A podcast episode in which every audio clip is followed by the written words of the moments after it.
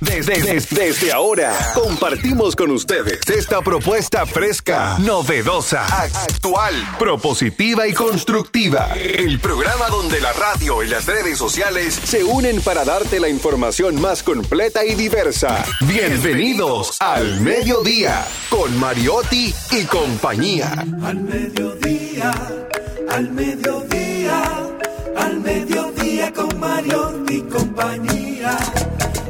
Al mediodía, al mediodía, al mediodía con Mariotti y compañía. Si tú quieres disfrutar de foros alternativos y de tuiteros rankeados, este programa es tu amigo. Tu revista meridiana para el talento una vía, para radio y redes variadas y con la canción del día. Al mediodía, al mediodía. Hola, mediodía, saludos, mediodía. Estamos de vuelta como todos los días de 12 a 2 en Al Mediodía Radio, Al Mediodía con Mariotti y compañía, donde ponemos alas a las palabras para llegar hasta ustedes. Información sin sufrición, diversidad divertida. Charlie Mariotti Paz, como todos los días, tratando de hacer este espacio, este horario de transición de la mañana hacia la tarde un poquito más llevadero, más ameno, más agradable, más amigable. Muchísimas gracias por acompañarnos. Feliz y agradecido de estar con todos ustedes. Jenny Aquino. Muy buenas tardes, señores. Gracias por estar en sintonía con nosotros otra tarde más, divirtiéndonos, compartiendo con todos ustedes. Y hoy les voy a contar un día internacional un poco controversial. Hoy es el Día Internacional, oye no, ¿por qué? Agarra el micrófono, Malena. Oye esto, Día Internacional del Trastorno por Déficit de Atención e Hiperactividad. ¿Han escuchado ese trastorno, verdad? Yo creo que lo tengo.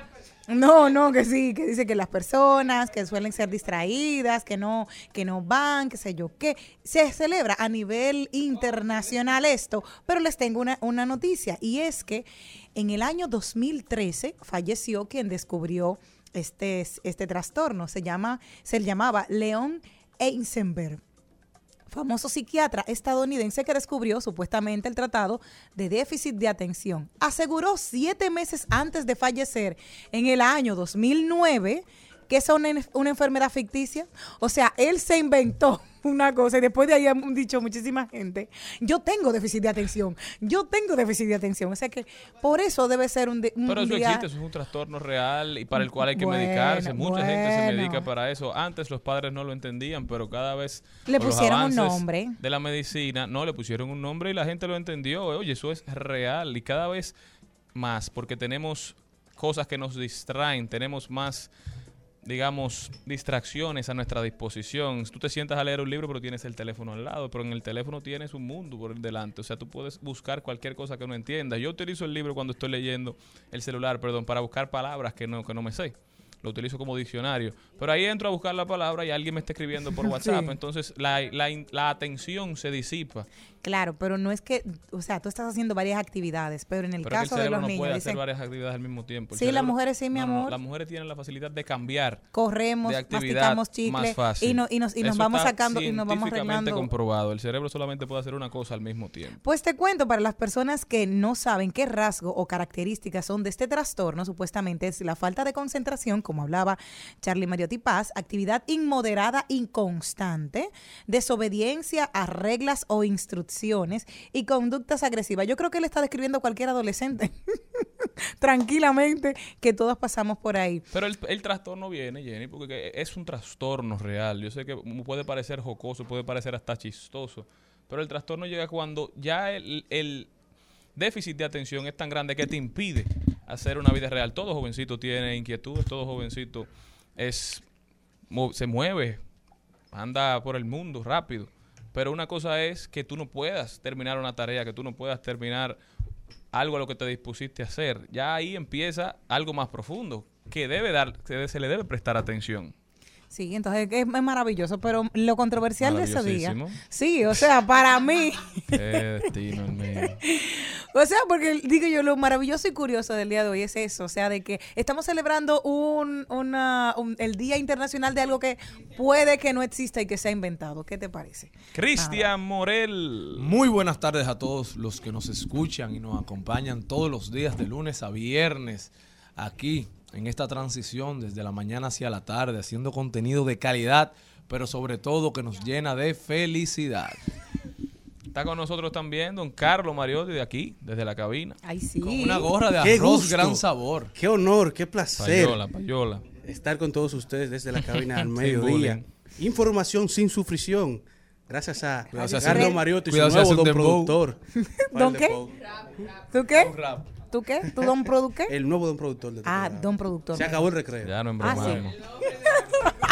Señores, estamos en julio y hoy se celebra, digo, bueno, no se celebra, pero hoy falleció Frida Kahlo. Un día como hoy fallece la pintora mexicana Frida Kahlo. Pero en julio no solamente celebramos, digo, no solamente recordamos, perdón, su muerte, sino que también celebramos su natalicio. Nació en julio y también su museo se inauguró en julio. Es decir, hay tres celebraciones en julio. ¿Y quién fue Frida Kahlo? Bueno, Frida fue una artista mexicana que retrató su dolor a través de sus obras y se convirtió en la voz de muchas mujeres que no encontraban cómo expresar lo que sentían en ese momento. Ha trascendido las barreras mexicanas, es hoy pertenece al mundo, su figura reconocida en todos los lugares, aun cuando hay muchos que desconocen de su obra. Y por esta popularidad, el Museo a Frida Kahlo, esa casa azul en México, se ha convertido en uno de los lugares más visitados del país por todas esas personas que diariamente quieren conocer un poquito más de su legado. Hoy la recordamos, autora de más de 150 obras, principalmente autorretratos, como mencionábamos, ella se pintaba, ella ya narraba su vida a través de sus, de sus pinturas, proyectaba las dificultades por las que tuvo que pasar y hoy es considerada mucho más que, que artista, es considerada un ícono pop de la cultura mexicana. Hoy recordamos a Frida Kahlo, la esposa de, de Diego Rivera, con, con una canción de nuestra queridísima Chabela Vargas, que las penas no son amargas, dice Joaquín Sabina, cuando las canta Chabela Vargas y las escribe un tal José Alfredo. Usted tiene que dejar de estar buscando cosas en YouTube antes de venir para acá. Lo que pasa es que cada quien juzga desde su condición. las flores del campo santo. No sé qué tienen las flores, llorona, las flores del campo santo. Que cuando las mueve el viento llorona, parece que están llorando que cuando las mueve el viento llorona, parece que están llorando.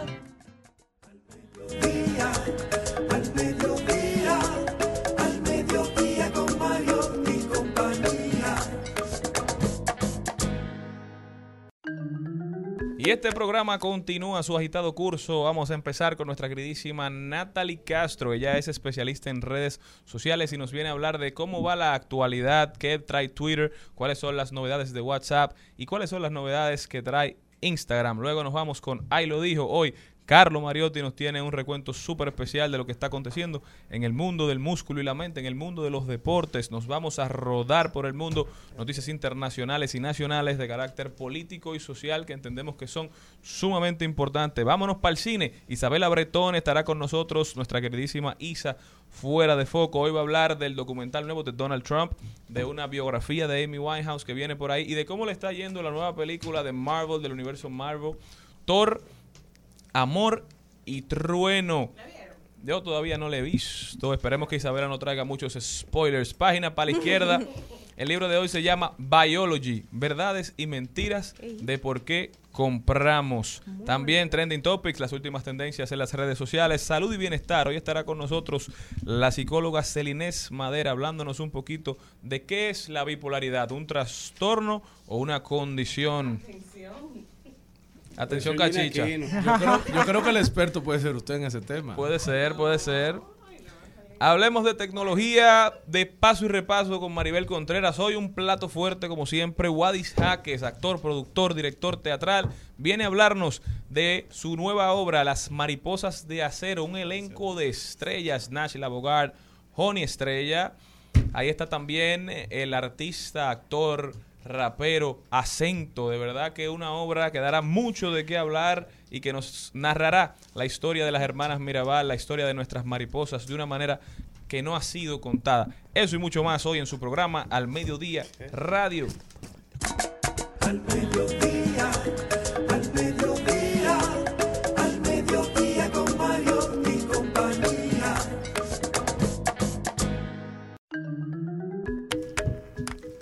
Y ahora tenemos con nosotros a una gran amiga colaboradora de este, de este programa, Natalie Castro, que viene a hablarnos sobre las colaboraciones para los usuarios de Twitter. Ay. Así es, hola, ¿cómo están todos ustedes? Bien, cariño. ¿y Felices tú? de tenerte Hola, aquí. tenerte Cuéntanos. aquí. gracias, gracias. Ustedes saben que siempre tenemos noticias muy importantes y bastante novedosas que nos traen las redes sociales constantemente. En esta ocasión, Twitter, que ha estado en estos últimos meses un poquito rezagado por el, por el trajín de entre si lo compra Elon Musk, si no lo compra y así por Duros así. golpes. Duros golpes. No Twitter sabemos salió por lana y salió trasquilado. Literalmente. Hay, hay cosas que, bueno, nosotros en el, en el gremio no sabemos exactamente qué va a pasar con esta plataforma. Mientras tanto, ellos han estado tratando de mantenerse a la par con las demás eh, redes sociales. En este caso, ellos han creado las colaboraciones entre usuarios, que es parecido a lo que trabaja también Instagram. Estas colaboraciones son que va a haber un tweet con varios eh, creadores, con varios autores. Se llama co-tweet, que de esta manera van a haber dos usuarios que van a estar compartiendo un mismo tweet. Es como las fotos en Instagram, que ahora se pueden compartir entre Ex- dos perfiles. De esa misma manera. Al momento de Pero que se publique el tweet, va a aparecer tanto en el perfil de uno como del otro simultáneamente. Sin necesidad de retweet, o sea, es un tweet mancomunado. Exactamente. Qué interesante. Ok, perfecto. El rostro debe estar siempre. Bien, y también tenemos en el mismo Twitter que dentro de todos sus problemas quiere mantenerse al tanto de- de las actualizaciones. También ha incluido el tema de borrado de menciones. Ustedes saben que Twitter muchas veces se transforma en conversaciones abusivas o conversaciones negativas entre usuarios. Entonces, si tú eres un usuario y tú hablas mal de mí, yo puedo fácilmente, ahora ya la plataforma me permite eliminar ese tagueo, esa, eti- esa etiqueta que tú has hecho de mí. De esta manera, yo no estoy en esa conversación y tampoco se sabe de quién tú estás hablando. Porque hay personas que tiran puya a través de Twitter y es una puya totalmente a la clara porque mencionan a la persona. Claro. No son puyas, son flechas. Exacto, exactamente. Son flechas, así mismo. Y Una también, y también para aquellas personas que están en una conversación que, con- que se mantiene, esa conversación demasiado, se vuelve demasiado larga, pues la, yo como usuaria, si ya no quiero pertenecer a esa información, pues yo decido borrar esa etiqueta. Y me quité. Y me quité. Y no tengo que ver con esa, infor- con esa información ni con ese tema. Asimismo, en WhatsApp han habido varias notificaciones y varias cosas nuevas que ha querido traer el- la plataforma en vista de, la, de los trabajos desde casa. Ustedes saben que con el COVID y todo el tema de la pandemia que pasó hace ya, que ha, queda- ha dejado bastantes bastante resultados y residuos después El de que mundo sucedió. entero aprovechó la pandemia para establecer un teletrabajo funcional, para Así establecer mismo. reglamentos. Bueno, casi el mundo entero. Sí. En República Dominicana el COVID nos pasó por encima. Es real. Pero cuéntame, ¿qué traen las plataformas para los países que sí están aprovechando las bondades del teletrabajo? Pues ustedes saben que en WhatsApp se pueden compartir eh, archivos. Esos archivos regularmente tú tienes que compartirlo y luego de que lo envías, re- responder a, esa, a ese mensaje diciendo de qué se trata ese archivo. A diferencia de las fotografías, que tú puedes enviarlas y ahí mismo poner de qué se trata esa foto, de qué se trata ese meme, o poner algún comentario sobre ese meme que tú mandaste. Sin embargo, ahora en WhatsApp te va a permitir mandar esos archivos con ese comentario descriptivo en el momento que lo envías, tal cual, sin tener que esperar a enviarlo para luego responder a, esa, a ese mensaje. ¿Tú sabes lo que WhatsApp debería hacer? WhatsApp debería buscar la manera de guardar las notas de voz. Hacer más fácil buscar las notas de voz. Porque hay muchas notas de voz o cosas que son. que se pueden usar en cualquier momento en una conversación como un sticker. Sin embargo, eso da una brega, No. buscar un- un- una nota de Bueno, voz hay gente que lo que hace es que crea una conversación con el mismo. eso. Exactamente. Y No, ahí wow. se manda no, toda la no- nota de No voz. solo eso, sino en la misma conversación. Si tú eres de los que no borra conversaciones, es un grupo, tú puedes ponerla ¿Quién como favorito. Como destacado, Tú lo como ya como destacado. favorito y ya cuando, tú quieres, cuando tú quieres ese mensaje, tú entras a ese grupo, esa conversación, vas al archivo favorito. Y luego, y ahí uno no- de cuando uno lo quiere, uno no se acuerda dónde fue que lo enviaron. Es que lo que pasa es... ¿Dónde lo guardó? Lo que Es, es más fácil que uno coge buscar ahora de que uno a uno. Ah, eso sí. Sí, en destacados es bastante, es- es- lo simplifica bastante. Sin embargo, cuando tú tienes, por lo menos en mi caso, que yo tengo muchas cosas des- destacadas, es un problema. No, ya ahí. Eso estoy en lo Ya mismo. está lo mismo. Ah, estoy en lo mismo. un filtro, eh. Pero en caso de, en lo que tú mencionas, eh, Charlie, realmente es un punto. Y no te creas que WhatsApp no puede pensar eso más adelante, porque todas esas plataformas constantemente están pensando desde el punto de vista del usuario. Claro, eso hablábamos ayer, que siempre están a la vanguardia, siempre están pendientes a cuáles son los problemas que tiene la plataforma para que sigamos utilizándola cada vez por más tiempo. Y que, claro está, eh, mencionaba, mencionaba Malena, que queremos todo muy fácil, pero que es el punto de las redes sociales. Hacértelo, hacértelo tan fácil que al final eh, tú pases el día realmente entero te pases el día entero ahí. Independientemente de los temas de, de salud mental que ellos dicen, pero sabemos que eso tiene sus, sus trasfondos. Y asimismo, WhatsApp también está permitiendo compartir archivos de, ma- de hasta 2 gigabytes. Ustedes saben que al momento solamente con 100 gigabytes, creo que me, pare- me parece, si pasa de ahí no, no lo puedes compartir. Sin embargo, hasta al momento la plataforma está permitiendo que sean hasta 2 gigabytes, lo cual facilita bastante en términos del trabajo, del teletrabajo, porque hay archivos de Word, de Excel, un PDF que tú puedes compartir y que pesan más de 100 gigabytes, más de 100 megas, entonces es más fácil y más llevadero poder llevar una rutina de oficina desde casa. Un palo. Realmente bastante bastante buena. No, y Y- para los artistas como Gabriel, Gabriel. también para poder enviar sus, sus canciones, que a veces son Totalmente, muy pesadas, sí. por, por WhatsApp, más fácil. Sí. Sí, pero en términos ya más y deberían profesionales. prohibir las notas de voz de más de dos minutos. No hay necesidad. Óyela a dos. No hay necesidad en el mundo Bueno. Que, que amerite una nota de voz de más de dos minutos. Eh, no, no, eso que Te siento, dol- siento dolor en tus palabras, siento dolor en tus Pero palabras. oye la No, dos. Yo no le madre, escucho. señor. Oye yo, la le- dos. yo digo, No, yo la escucho X2. cuando estoy en el vehículo, yo la escucho. Yo, por ejemplo, aprovecho podcast. en el vehículo, realmente Porque hay- me mandan muchas notas de voz. Entonces yo digo, ay, la nota de voz de fulana, de fulana. y lo más duro es cuando tú tienes una, un- una canción MP3 que te envía una persona que la mayoría es o de risa o de eh, no sé, vamos a Ay, o de otra cosa que no tiene nada que ver con el mensaje. Señores, la- Y dura dos horas para arrancar. O sea, son seis minutos y dos minutos No. empezando la nota de voz. No digan nada, que hay uno que nosotros oímos a dos siempre porque empieza. Buenos días. ¿Quiénes concepto- van hoy? Entonces sí. El esas concepto, pausas. y el concepto de nota de voz debe ser el mismo concepto del elevator pitch. Es decir, Totalmente. de decir lo que tú quieres en menos de 15 segundos. Yo- Si usted no puede transmitir su mensaje en lo que dura un ascensor de ir a piso a piso, usted no sabe cuál es su mensaje. Oye, Bueno. yo estoy de acuerdo que la gente ni salude. Al grano, directo. Si usted me, si usted me está escribiendo para decirme Ah. algo, no me diga, no, hola, no, ¿cómo no, estás? no, eso me molesta. Depende, de verdad. Dígame, no. mira. Eso es cortesía No. común. No, no, no. de, comunicar. Inclúyame, No, Lola, lo que usted necesita. Son las dos vertientes. Después te dicen, pero di buenos días primero. No, no, Ah, no. ¿verdad? Claro, como quiere, malo. te- Si yo entras de una vez, eh, pero buenos días, ¿cómo tú estás? Pero tú Para no puedes decir, hola, hola, coma, buenos días, coma. Ta, ta, ta, ta, ta. Para continuar con la parte de Natalie, eh, eh, no estoy de acuerdo con eso porque uno tiene que saludar siempre y Pero puede ser en el mismo mensaje. Exacto, en el mismo mensaje. A mí no me salude, hola. ¿cómo Dolor en tus Cuando yo palabras. responda tres horas después, no, de una vez todo, es verdad. Tiene de- estoy de acuerdo en esa parte.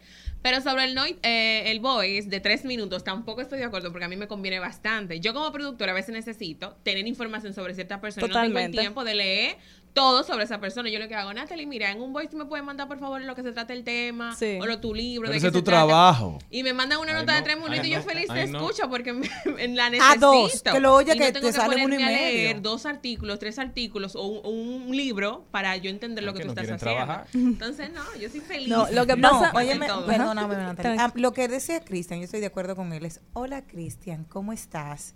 Y el niño está en el campamento. Yes. Y Valerie, Tenemos que mira, juntarnos. y tu mamá, después ¿cuándo vamos a salir? Óyeme, se me fue el gas, por favor, ¿tú podrías irme a ayudar a llevar el tanque a la 27? Ya, yo te lo hubiese buscado, Hermano, no, no me allante porque Tú a él no cocinando ya. Ya, entonces tú bailas. Hola, Cristian, te necesito. Mira, tú me puedes ayudar a buscar. Ya. Yo voy así. Sí. A mí no me gusta, pero dicen que es parte de nuestra cultura dominicana.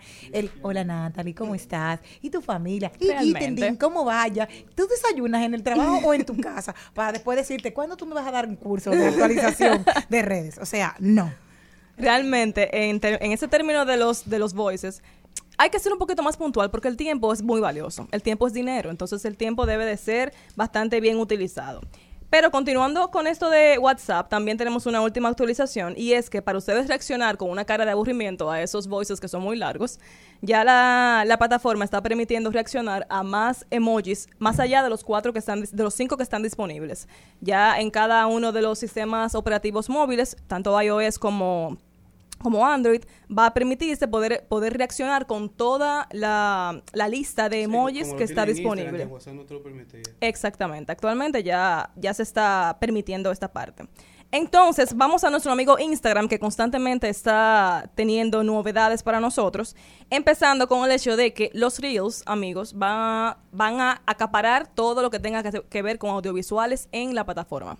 Ya el tema de videos, ya, o sea, videos como tal, los que conocemos que pueden ponerse tanto horizontales como verticales, como, su- como, como en formato cuadrado, etcétera. De patillado. Sí, en todo, en todos los formatos, en todas las formas, perdón, va a quedar ya en el olvido. La plataforma está poco a poco incluyendo el tema de que los reels sean la, el tipo de contenido único para audiovisuales en la misma, lo que dentro del mundo de los, de los creadores de contenido nos deja con la, con la disyuntiva de, ok, bien, entonces aquellas, aquellas grabaciones que ameritan que sean horizontales por el tipo de evento que es, o las grabaciones que ya están hechas en la plataforma en formato horizontal, ¿cómo van a quedar? ¿Qué va a pasar con eso? ¿Van a haber reels ahora horizontales? Eso va a, a depender de lo que nos mencione Moseri un poquito más adelante, porque son detalles que todavía la plataforma no ha dado.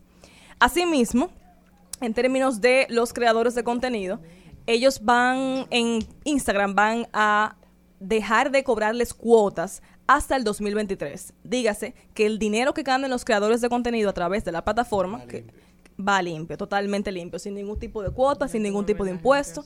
Y de momento realmente es bastante eh, provechoso para aquellos creadores que ya en el momento están haciendo dinero a través de la plataforma. Eso es una industria multimillonaria, es importante que lo sepamos. y también en un último punto tenemos el reconocimiento de la edad a través de la inteligencia artificial. Instagram ha- constantemente ha estado trabajando con todo el tema de la identificación de sus usuarios para evitar que hayan situaciones venideras, que hay muchos temas principalmente en países desarrollados, porque en nuestro país regularmente esas cosas se pasan por se pasan por, por no importantes. Sin embargo, en otros países no. Entonces, ellos se han asociado con Yoti, que es una empresa que trabaja con inteligencia artificial para el tema de reconocimiento de personas, tanto para redes sociales como para otros entornos. Y las, aparte del tema de incluir la fecha de nacimiento, el, programa que ellos han desarrollado implica que una, tres personas mayores de edad puedan verificar que la persona, el usuario que está creando la plataforma, que está creando su cuenta, cumpla con la edad mínima que son 13 años. Entonces, si no lo cumple, pues no se crea la... la, la- Que no sé que tú cuenta. pusiste que tú naciste en el 93 y ya tienes tu cuenta hecha. Exactamente, sino que van a haber tres personas mayores de edad, corroborado por la cuenta, de que, va- que puedan confirmar que ese eres tú y que esa es tu edad. Y aparte de eso, con Yoti entonces tienen el tema de que la persona al momento de crear su cuenta tiene que enviar un selfie, un video selfie, que La con el- exacto seis, seis cheese, que con la inteligencia artificial va a verificar Que verdaderamente. que verdaderamente tiene 13 años. Bueno, eso copiando mucho de las plataformas que son, vamos a decir, financieras, tipo Exacto, Binance, ajá. Que para tú buscarte acá, tú cuando tienes que mandar una foto de tu cédula por delante y por detrás. Totalmente. Tienes que mandar entonces un selfie tuyo para comprobar que esa cédula verdaderamente es tuya. En otro caso, el pasaporte. Y Sí. así se valida verdaderamente la identidad de esa persona. Es Y esa. Y evitar también problemas más adelante, porque eh, el tema de las financieras, de las, de las fintech, que así sería el nombre de las financieras tecnológicas, que ya es otro, otro mundo, realmente es para evitar tema de fraudes. Y asimismo está trabajando Instagram para evitar también el tema de que hayan personas mayores que interactúen con personas menores. Eh, también cuidando de la mano con otras actualizaciones que ellos han hecho que van eh, cuidando a los adolescentes. Cuidando la seguridad de su comunidad. Así mismo es. Muchísimas gracias a Natalie Castro por ponernos al día con las tendencias principales de las redes sociales. Natalie, ¿cómo puede la gente continuar esta conversación tan amena contigo? Pueden continuar con nosotros a través de nuestro Instagram, Geeketing SD. Somos una escuela de comunicación y marketing donde nos encanta compartir conocimiento. Natalie, no hay forma de tú poner eso algo más fácil. Pero estaba buscando esta mañana y yo Ginketing. Tú- Y son tuve dos que palabras. tu WhatsApp para donde en tu descripción tú lo, tú lo tienes. Son dos, son dos palabras. No, es ginketing. Es geek. Geek. G-E-E-K. Pero es complicado. Exacto. No, no, no, no para uno recordarse. Malena, vaya, vaya, va- vaya para estudiar inglés. Vamos a hacer, vamos a hacerle un tutorialcito pequeño ahí. Activo los anormales, José con Brian Castro. Pasamos y le dejamos el rastro. Ustedes son mis hijos, me dicen el padrastro. Ahí les tiro la liga pa' que paguen los gastos. La chanti, esa pussy candy. Llámate unas amiguitas que yo voy con Balvin. Se te moja el panty, me lo da de gratis. Yo te como el triangulito como Illuminati. Tiene el cuerpo de Achanti, se comió todo el candy. Llámate unas amiguitas que aquí todo es gratis. Playboy como Katy. En al mediodía. ¡Ay! Lo dijo. ¡Ay! Lo dijo. ¡Ay! Lo dijo. ¡Ay! Lo dijo. ¡Ay! Lo dijo. ¡Ay! Lo Bueno, les cuento por qué vamos a poner otra. ¿Quién lo dijo, Jenny? J Balvin. Realmente, J Balvin estaba un poco aburrido y a través de sus historias puso, vamos a hablar un ratito, pregunta. Y le preguntaron lo siguiente, ¿harías una tiraera? Y él dijo, jamás, no es mi vibra, no soy yo. Yo vine para elevar la cultura y los que me siguen no les puedo enseñar odio. Yes. Le faltó decir, y no puedo. No, porque es que También. es muy fuerte. Recuerden que él empezó a burlarse de Cristian Nodal, señores. Y entonces Cristian Nodal le dio en la madre porque dijo, tú no sabes lo que yo estoy pasando. Y tanto de que tú siempre estás diciendo de la salud mental y yo estoy pasando una situación y tú te estás burlando de mí. eso andar acabando con J Balvin, con Bad Bunny. Con Belinda. Son Belinda, anda acabando con el mundo. Ay, que yo estoy, yo estoy depresivo, vaya a acotarse. Busca ayuda. Busca, vaya, al psicólogo, al psiquiatra. Pero él se anda ha ido con tatuando unas banderitas en la cara para él estar un poco más alegre, como un cumpleaños. Sí, pero yo siento como que J Balvin también como que Es está como medio desubicadita. Como que ¿Verdad? no sé. Es que yo creo que ha sido como un marketing. Tú sabes que el otro día mis hermanas me hacían referencia de que ahora es importante, y lo decían ayer, de que estaba viendo una entrevista que hizo Soy la Luna en, en nuestra hermana cadena Sol, que decía, es importante tú decir, estoy yendo al psiquiatra. ¿Por qué? A nivel, eh, mi amor, óyeme por qué, porque eso te da un plus a nivel económico. No todo el mundo, Sobre no, el cuarto, sí. óyeme, sí, no psicólogo, pero sí cuando tú hablas de que, ay, no es que me está viendo mi psiquiatra porque estoy pasando por un proceso de depresión, mi amor, eso es estatus. Ahora, es como los bracer después de los 40, Ah, míralo ahí. el- el- Y el psiquiatra está bracer. Exacto, exactamente. El que va al psiquiatra tiene Sí. Flow. Antes, tú sabes que nadie- cuarto. Exacto, todo el mundo decía que tú tienes 40 y te pusiste bracer. Wow, pero tienes mucho dinero. Pues exactamente Estoy en ahora es. pico. Exacto. Ahora el estatus es: estoy depresiva y Ay, me está viendo mi psiquiatra. Nos vemos tres veces a la semana. Cristian, Wow. cuando tú vas al psiquiatra, de vez en cuando, ¿qué? O sea, Eh, que... eh, Él no sabe la diferencia entre psiquiatra Yo no he ido al psiquiatra, yo he ido al psicólogo. Ah, ok. Ah, no, tú eres machepa, mi amor. No, no. Ahora Tú no no. No está de. No, no, exacto. Tú no Los psicólogos no van. Así que. Yo creo que voy a un psiquiatra y lo pongo loco yo a él. Al mediodía, con Mariotti, con Mariotti y compañía. Rumba 98.5. Una emisora. RCC Media. Seguimos, seguimos, seguimos con Al Mediodía, con Mariotti y compañía. El Al Mediodía dice presente. Dice presente el músculo y la mente. El músculo y la mente. Estamos en deportes. Señores, y pasamos a este paso y repaso, a este recuento deportivo del mediodía en alta. Eh, la voz en off del programa, que se me maneje, por favor. El más buen mozo de los Mariotti. Uy, señores, el que anda en alta, sin lugar a dudas, luego de anunciar que venía para el Home Run Derby, es la máquina Albert Pujols, que en el día de ayer dio su sexto honrón de la temporada y su honrón número 685, acercándose cada vez más a los 700. Albert Pujols que prende los motores, llegando ya al Home Run Derby y que si, no me cabe la menor duda que si le dan más juegos en la segunda mitad, regresando ya del juego de estrellas, llegará al número que se desea de los honrones, mientras que otro que está de vuelta a las grandes ligas, así como Robinson Cano, es Germinator. Jermin Mercedes, que regresó, está jugando con los gigantes de San Francisco y tuvo tres hits, cuatro RBI y un jonrón en su partido, tres imparables en cuatro turnos, empujó tres carreras con igual número de anotadas. Germineros que esperamos, esperamos que se mantenga con las pilas puestas. Mientras que un equipo que busca eh, hacer historia con 10 juegos consecutivos por primera vez en una, en una temporada desde el 99 es el equipo de los Orioles de Baltimore, que es el único equipo con una sequía activa más larga que la racha de victorias de dos dígitos en una temporada, así como los Marlins, que nunca han tenido una, pero ahora buscan su victoria número 10 luego de cuadrar con la número 9. Así que ya pasando al deporte a nivel nacional, tenemos que la Liga Nacional de Baloncesto, la tabla de posiciones en la fase final, fase de eliminación, tenemos a los indios dominando con 11 victorias y 7 derrotas. Luego los titanes y los leones vienen con un empate en la segunda posición de 10 y 7, seguido por los reales con 8 y 9. Mientras que hoy tenemos que se enfrentan los titanes contra los marineros y tenemos a los soles contra los reales. Asimismo tenemos que a nivel nacional, bueno, a la NBA tenemos que estamos en tiempo de cambios, muchos cambios en la NBA. Tenemos que Jessica Holtz, la gente de Devin Booker y Carl Anthony Towns, hizo historia como la primera gente femenina en asegurar un contrato máximo en la NBA para dos jugadores en un mismo día. Lo hizo para el dominicano Carl Anthony Towns con cuatro años y 224 millones, así como para Devin Booker en Phoenix con cuatro años y 224 millones, por lo que se ha movido mucho dinero en la NBA.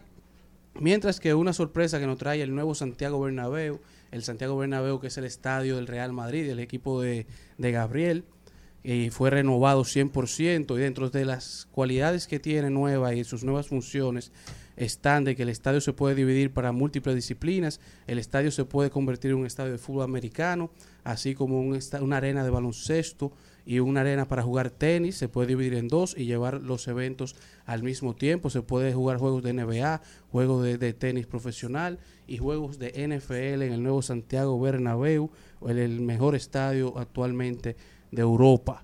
Concluyendo así con este recuento deportivo del día de hoy.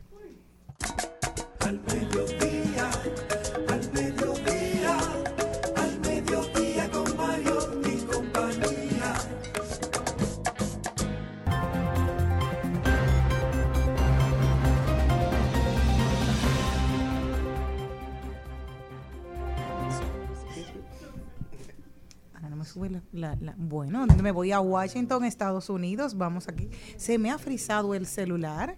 Y está ahí. El ex asesor de seguridad de Trump se jacta de haber organizado eh, golpes de Estado en Estados Unidos. Él fue entrevistado el día de hoy y hablaba precisamente de que él estuvo organizando parte de lo que fue el asalto al Capitolio el pasado 6 de enero del año 2021, aunque al ser entrevistado no ofreció detalles de cuáles fueron los lugares donde él estuvo incentivando este tipo de desorden.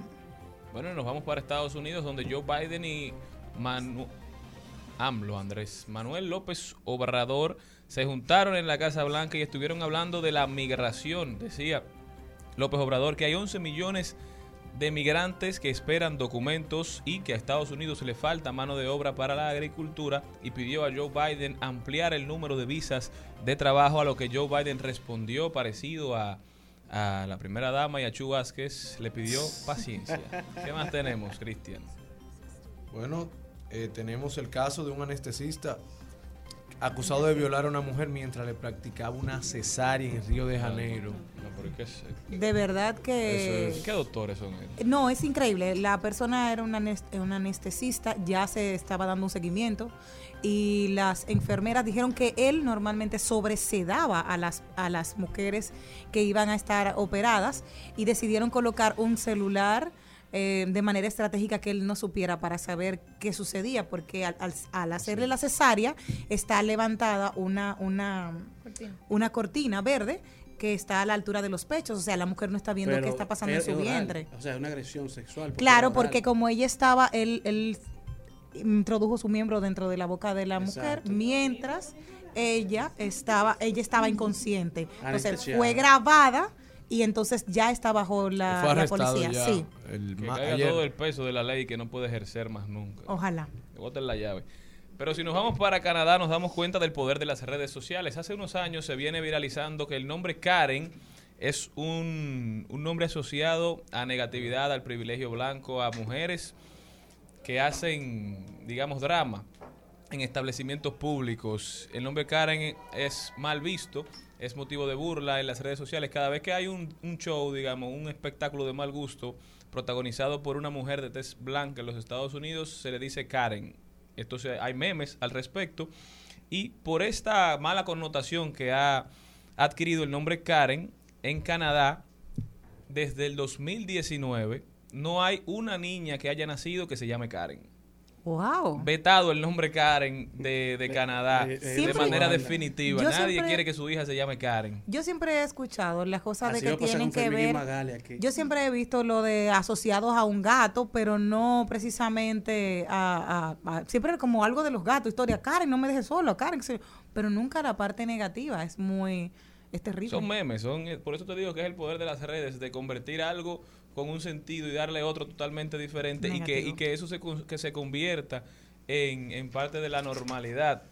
Y bueno. si nos vamos para España, Ajá. señores, nos damos cuenta de lo que está haciendo el primer ministro Pedro Sánchez, que ha anunciado que van a aumentar los impuestos de los bancos y de las compañías de generación eléctrica y que esos fondos que, de- que entren al Estado por ese aumento de impuestos serán utilizados para subsidiar los paseos en tren, es decir, los viajes en tren de corta y larga distancia y para dar 100 euros al mes a becarios, a personas que necesiten ayuda para, para estudiar y para construir 12 mil nuevas viviendas. Eso va a funcionar a partir de septiembre hasta diciembre y yo creo que esto es lo correcto que deben hacer los países. Todos enfrentamos una crisis internacional, todos somos, estamos sujetos a los efectos de, de la guerra en Ucrania, de la crisis del COVID, de los problemas en la cadena de suministros, pero los gobernantes locales tienen que ponerse creativos y pensar fuera de la caja, ver dónde se recorta presupuesto, dónde se hace una alocación de recursos más eficiente, tratar de mitigar los impactos de la alza, de la alta inflación que estamos enfrentando. No todo puede ser la macroeconomía porque los planes que, que, digamos, adapta el Banco Central afectan de manera directa a la economía dominicana, pero el día a día del dominicano está sufriendo de una manera que no se había visto en mucho tiempo. Entonces, yo creo que las acciones de, los poderes públicos deben ir directamente a ayudar a los que más lo necesitan en momentos tan difíciles. Continuamos.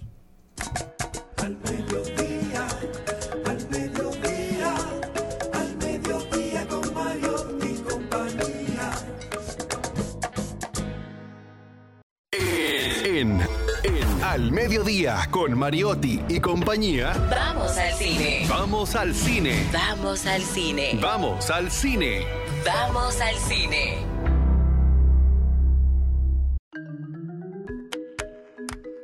Ya sí.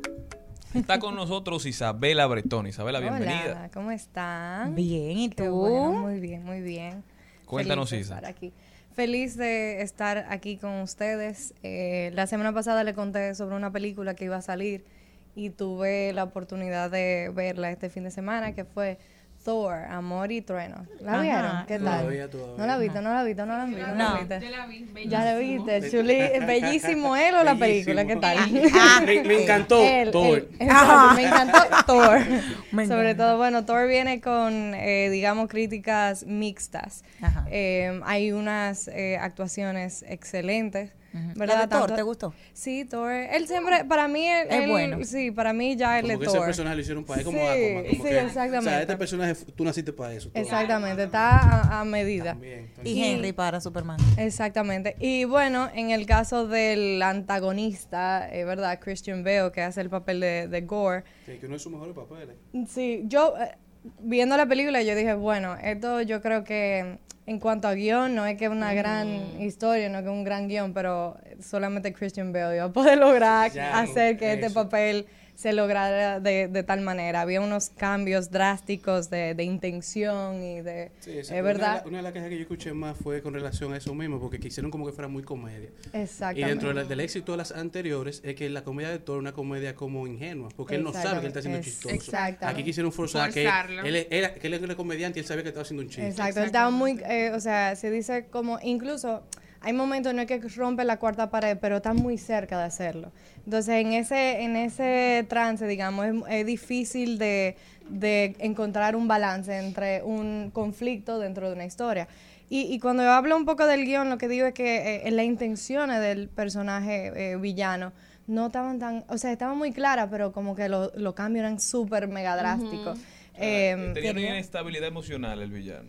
Exactamente, era como medio Y bipolar. la historia también te confundía mucho, por lo menos Exacto. el villano, la parte de los niños, spoiler. Había mucha información. Eh, como que muchas cosas, mucha como información. que te confundía. Entonces uno no sabía si la historia principal era lo que estaba ocurriendo con Gore o lo que estaba ocur- ocurriendo con Jane Foster. Como que había muchas cosas pasando al mismo tiempo. Pero no deja de ser una película sumamente divertida, eh, chula y fácil de ver. Quiero preguntarte algo porque cuando no sabes, lo bueno es pasar por idiota una sola vez. Oye. Y yo quiero ser esa parte porque para mí algo nuevo. ¿Qué es la cuarta pared?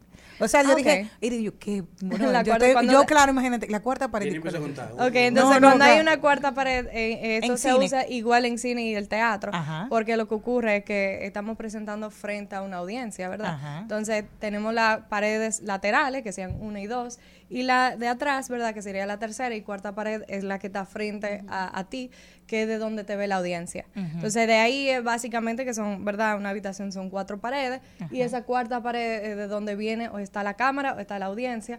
Cuando una- un personaje rompe esa cuarta pared porque está hablando directamente hacia la audiencia eh, o hacia el- la cámara, porque Oh. precisamente está rompiendo esa cuarta pared diciendo, yo sé que estoy dentro de un mundo, un universo Exacto. que me están viendo. Que es un estilo. Exacto. Hay que es un películas que utilizan mucho esa herramienta. Qué Sí, chulo, a mí me mira, encanta no cuando no lo, hacen, lo pero es muy inteligente. Hay que saber hacerlo muy eh, de una manera, Sutilmente. exacto, o- o ni siquiera sutil, porque ya, imagínate, se está rompiendo esa Se cuarta pared.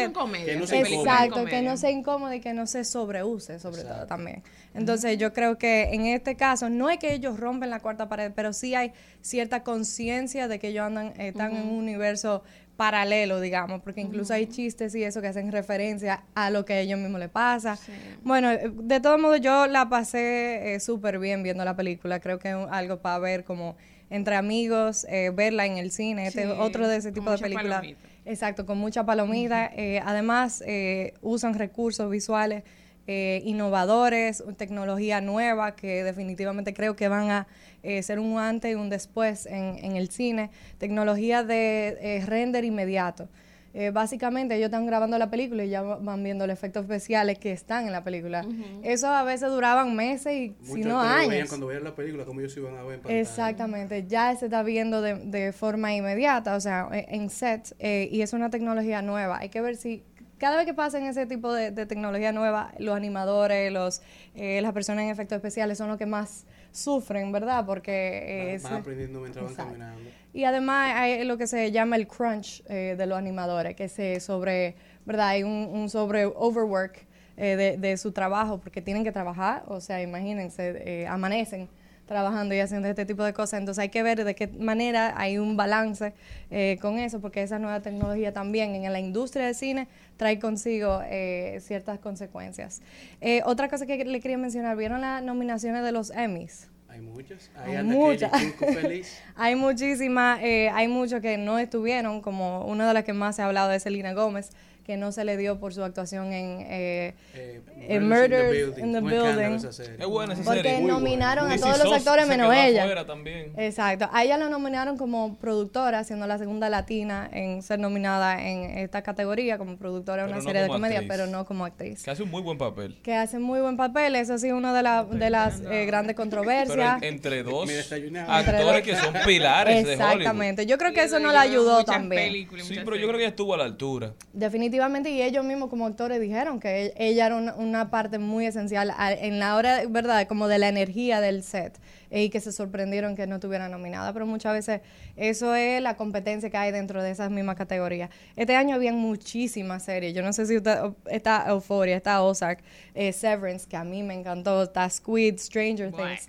eh, Succession, Yellow Jackets, Better Call Saul. Yo creo que este año, o sea, está muy fuerte en cada una de las categorías.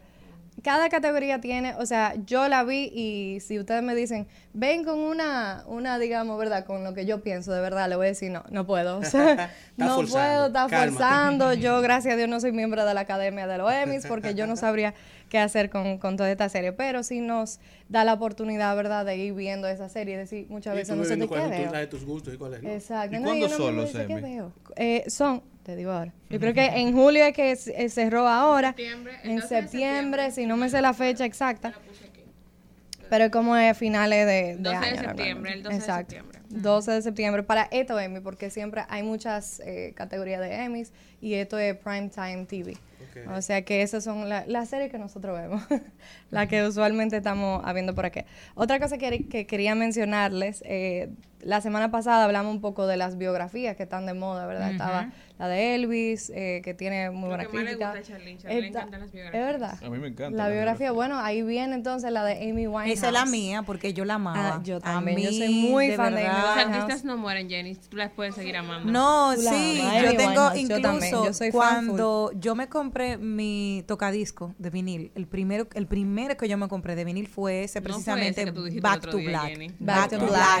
Jenny cada, vez- cada vez que habla de vinil dice un disco no. diferente. No, Ah, mi amor, yo tengo que yo me todo. compré fue de Sí, él. fue ese, fue ese, fue Bueno, ella, el de Amy Winehouse yo Y también tengo soy la muy- colección completa de Adele. sí. De Solamente Adele me también. falta el Ajá, de Adele 25. fue que tú dijiste. Las Es tengo que ella las lo compró tres. junto, lo compró No, junto es el que mismo fue lo día. otro. Pero en el primero, lo. No, no, recogió no, uno y el después- primero fue en y pagó uno primero y después pagó el otro. El primero, los otros vinieron por Amazon, pero para tener la colección completa de ella, pero sí, en disco de vinil. Y ahora se está hablando mucho de eso, de quién va a ser el papel de Amy Winehouse. En Twitter, eh, una de las cosas, que- de los, ¿verdad? De las actrices eh, más habladas es Lady Gaga. Lady- yo creo bueno, que ella pudiera lograrlo. me yo, yo creo encantaría, que, sí. eh, la directora dice que ella quiere traer un talento nuevo. No, me Eh, gustaría Vamos a Lady ver qué Gaga. tal. Eh, pero para mí son zapatos muy grandes que llenar. Es que Amy Winehouse tenía primero una particularidad a la hora de cantar, un desgarre, un dolor. Y su eh, forma, su exacto, forma, era todo una lo que forma pasó. de eh, su vida, o sea, con todo fue muy, muy, vivió demasiado. Y si la actriz sabe lograr un personaje así, yo creo que es un personaje como, como Frida, por ejemplo, para,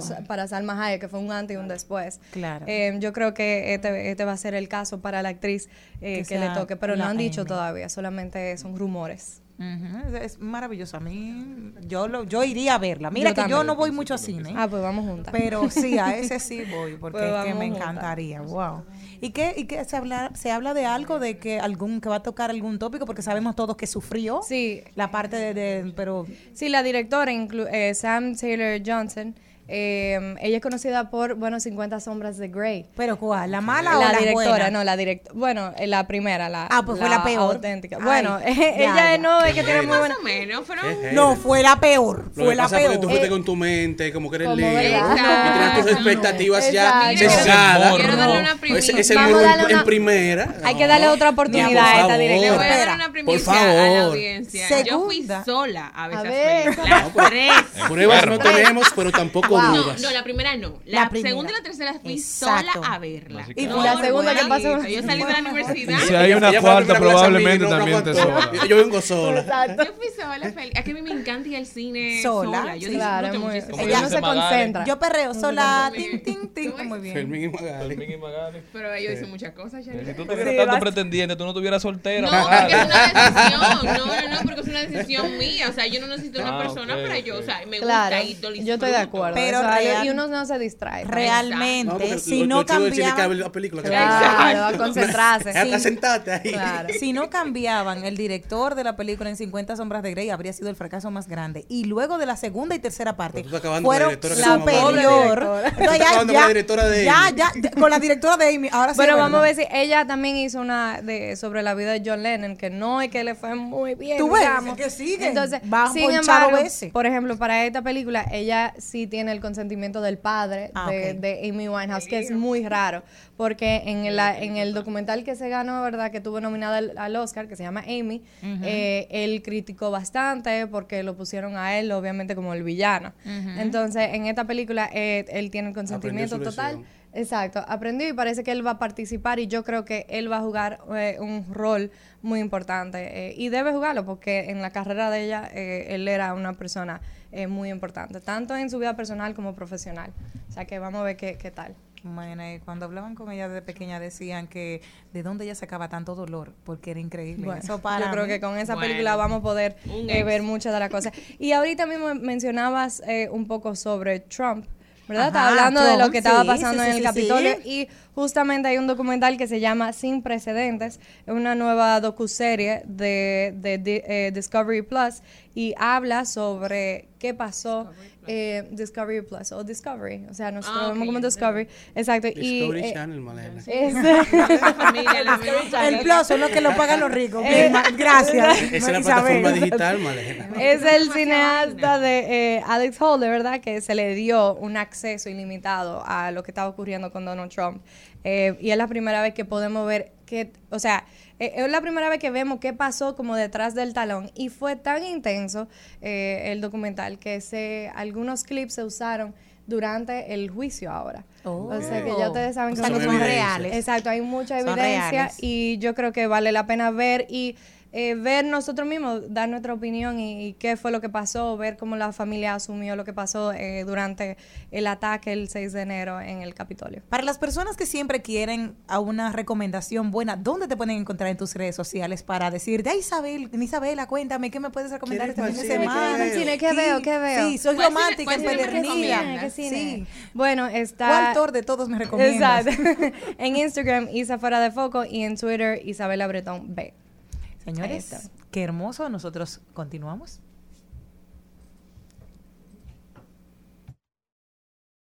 They tried to make me go to rehab. I said no, no, no. Yes, I've been black, but when I come back, no, no, no. I ain't got the time, and if my daddy thinks I'm fine, they try to make me go to rehab.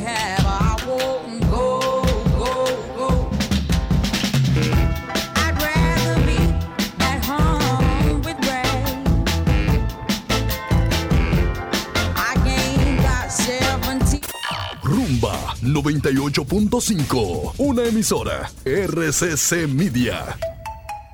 Seguimos, seguimos, seguimos con Al Mediodía, con Mariotti y compañía. Trending, Topics. Al Mediodía, con Mariotti y compañía. Presentamos Trending Topics. Estamos de vuelta y ahora nos vamos a ver cuáles son las principales tendencias en las redes sociales. Agradecer a todos ustedes que nos siguen acompañando en este horario de transición de la mañana hacia la tarde que es al mediodía con Mariotti y compañía. Y empezamos con declaraciones fuertes de los industriales de Herrera que llaman a los miembros del sector energético del gobierno a hablar menos y a trabajar más. ¿Qué más tenemos? Mami Jordan es una de las tendencias actualmente porque ella Le- estuvo le un acusando, estaba hablando de un de un menor y claro, la, para que se detenga este tipo de acciones se le dictó un mes de prisión preventiva y ella estaba muy feliz y salió diciendo en sus declaraciones que ella va a engordar en la cárcel y lo va a coger de relajo, que ella es la más viral actualmente y ella no ha entendido el, el castigo que se le está poniendo, sino que ella está celebrando Eso es una chévere. el momento. Exacto. Yo la felicito. Pero están hablando las redes sociales de esto. En donde sí tenemos una tendencia fuerte es en el mundo de la tecnología con Snapchat, ya que Snapchat anunció hoy que a partir del 30 de agosto estará permitiendo el uso de los NFT, los tokens no fungibles, en su plataforma como filtros, por lo que es una buena noticia para los usuarios y para los creadores de contenido, ya que de por sí los NFT son un mercado global de más de 40 billones, ahora contarán con una plataforma nueva en donde enseñar y promover todas sus creaciones en este mundo de los tokens no fungibles. Señores, tendencia que tembló. Terremoto en Montecristi, tembló la tierra. No relaje. Aparentemente, un temblor. Aparentemente no hay pérdidas humanas. Esperamos más información de lo que sucedió. ¿Qué más tenemos? Bueno, señores, FIFA está en tendencia. FIFA como uno de los videojuegos mejor- más vendidos de todos los tiempos, una de las franquicias de videojuegos más vendidas de todos los tiempos, con más de 325 millones de copias vendidas y 38 ediciones. Y esto sale a raíz también de con, la ruptura de contrato de eSports con FIFA, con esta noticia de que ha sido eh, más de una década la- el juego más vendido de todos los tiempos. Señores, to- es noticia la Tokio otra vez. Toquicha, no relaje. Toquicha sacó una canción picante, una canción que, que da hasta grima. ¿Cómo- escucharla, cómo dice la. Toki? No, no, eso no, un- es peor. El video está censurado. En las redes, opiniones encontradas, gente que dice que es causa de la decadencia, otros dicen que son consecuencia de la decadencia en que ha entrado la sociedad dominicana, mala educación, padres mal pagos y que tienen mal poco tiempo para pasar con sus Uno dijo que hijos. Le iba a dar un infarto ya.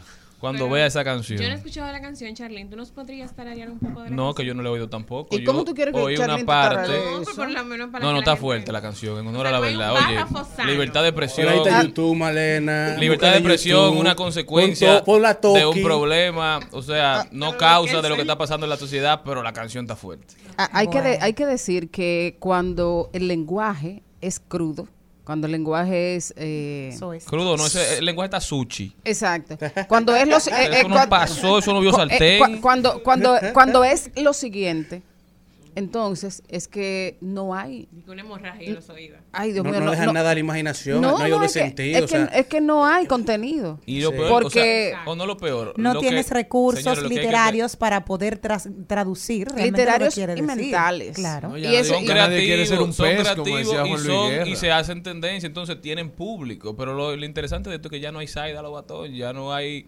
espectáculo y arte público, ya no hay quien te censure, porque aquí pueden decidir no tocar a Toquicha. Pero ya Toquicha está al nivel de. Madonna, señor. No, Toquicha, usted lo quiera o no, es una dominicana que anda por el figura. mundo. O sea, su música Oh. apoyada por exponentes internacionales, sonando en emisoras internacionales, eso es una realidad que hay que siendo- convivir con ella. siendo Prime en cartelera en festivales en Orlando, en Miami, siendo el centro del festival. Así es. Y bueno, no sé si tiene que ver con, con ella o con cualquier otra cosa, pero otra de las tendencias es terrible. Parece que hoy... que- Terrible, claro, terrible, la palabra terrible. Hay Entonces yo, yo, estaba revisando el timeline buscando que el terrible, pero no sé, como que es la Mi- palabra del día. terrible. La gente se encuentra muchas cosas terribles y han hecho de la palabra algo terrible. Eh, de- pero para que sepas que no todo está tan terrible, realmente. El calor está terrible y ahora hay un hombre que ha aprovechado en Manhattan y dijo, tiene una de esas paletas, que a los ricos, ven, aquí están los helados de las personas más famosas y adineradas. Tienes la oportunidad de comerte un helado de Jet Bezos, el de Facebook, del primo de Charlene, Elon Musk, de Mark Zuckerberg también, de Bill Gates, el hombre que levantó Alibaba, Jack Mac. Ahí están todas las nacionalidades que usted, como usted lo quiera. Cómete los ricos, es el lema de la campaña que se puede leer en la furgoneta con la envoltura de helado y la página web del colectivo. Miren, señores, una Jenny, si tú forma de tuvieras la oportunidad de comerte un rico de la República Dominicana, ¿cuál sería? Un rico. Un helado. Ay, ay, ay, ay, ay, ay, ay, ay. Dime. Ay, no, pero- que está pero- casado. pero que Ay, estamos hablando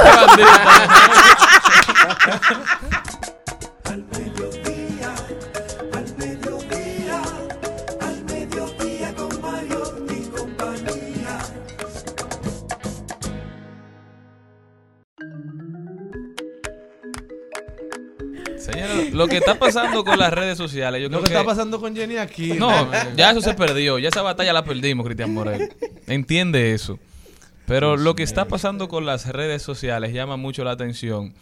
Siempre que sucede o que se hace un comentario que atenta contra la verdad o que atenta contra algunos intereses, entra el dilema de cuál es el papel de las redes sociales en la sociedad moderna. Y yo creo que primero hay que decir y hay que decidir como sociedad qué son las redes sociales. Las redes sociales son una utilidad pública, es decir, son las redes sociales igual que, que el derecho al acceso a la energía, que el acceso al agua, que el acceso a una compañía de teléfonos, a que te brinden ese servicio. Bueno, si entendemos que las redes sociales son de utilidad pública, ya eso pasa a ser un derecho inherente a las personas. Y si, si decidimos que redes sociales son bienes de utilidad pública, entonces todos deberíamos poder decir lo que querramos, aun cuando lo que vamos a decir es mentira o afecta a alguna otra persona sin algún fundamento. Es decir, si el derecho a las telecomunicaciones es un derecho inherente a las personas, yo puedo tener acceso a un teléfono aunque mi intención sea llamar para hacer daño, para extorsionar, Para mentir. Nadie me puede negar el derecho a tener un teléfono. Pero en cambio, si decidimos que las redes son un foro público, que las redes son como un periódico, entonces yo no me puedo quejar si yo le mando un artículo que escribo al Nuevo Diario, al Diario Libre, al, al Listín Diario, y el. Diario Libre no lo publica, o uno de esos periódicos no lo publica, eso no es una violación a la libertad No, de claro expresión. no. Entonces tenemos como sociedad que definir qué son las redes sociales, qué papel juegan y cómo lo vamos a regular, cómo vamos a decidir que nos afecte, porque al final ya las redes han suplantado a los periódicos tradicionales. La mayor cantidad de información la gente la, la, la adquiere a través de las redes sociales, entonces nos, nos manipulan, hacen influencia en nosotros. Entonces son mecanismos nuevos. Por eso no hay una legislación sobre los mismos, pero yo creo que el Estado, los legisladores deben abocarse a regular las redes sociales, de la misma manera que en algún momento hubo que regular los periódicos. ¿Por qué para tú publicar una información en un periódico tiene que pasar por un proceso de un editor, de publicación, de verificar si es cierta la información? Porque eso impacta la sociedad, eso impacta el, el bienestar de, de una sociedad. Entonces, al final, tenemos que ir cambiando acorde a los tiempos y las cámaras legislativas deben ser organismos dinámicos que van transformándose con la sociedad para la cual proponen o intentan legislar. Entonces, cambiar sería evolucionar. ir evolucionando, ir acorde a los tiempos, porque la sociedad va cambiando. ¿Cómo tú legislas una red social? Eso lo primer- es la conversación que tenemos que sentarnos a tener, porque definitivamente tiene que haber una regulación, porque un medio de tanta trascendencia, o sea, no puede ser que permitamos que se nos salga de la mano lo que está pasando con las redes sociales, que se, se inventaron para un bien, pero al final, como todo gran invento, puede ser utilizado para el mal también. Entonces, creo que es hora de que empecemos a tener esa conversación, qué son las redes sociales y qué vamos a hacer con ellas. Es la primera que tenemos que tener. Al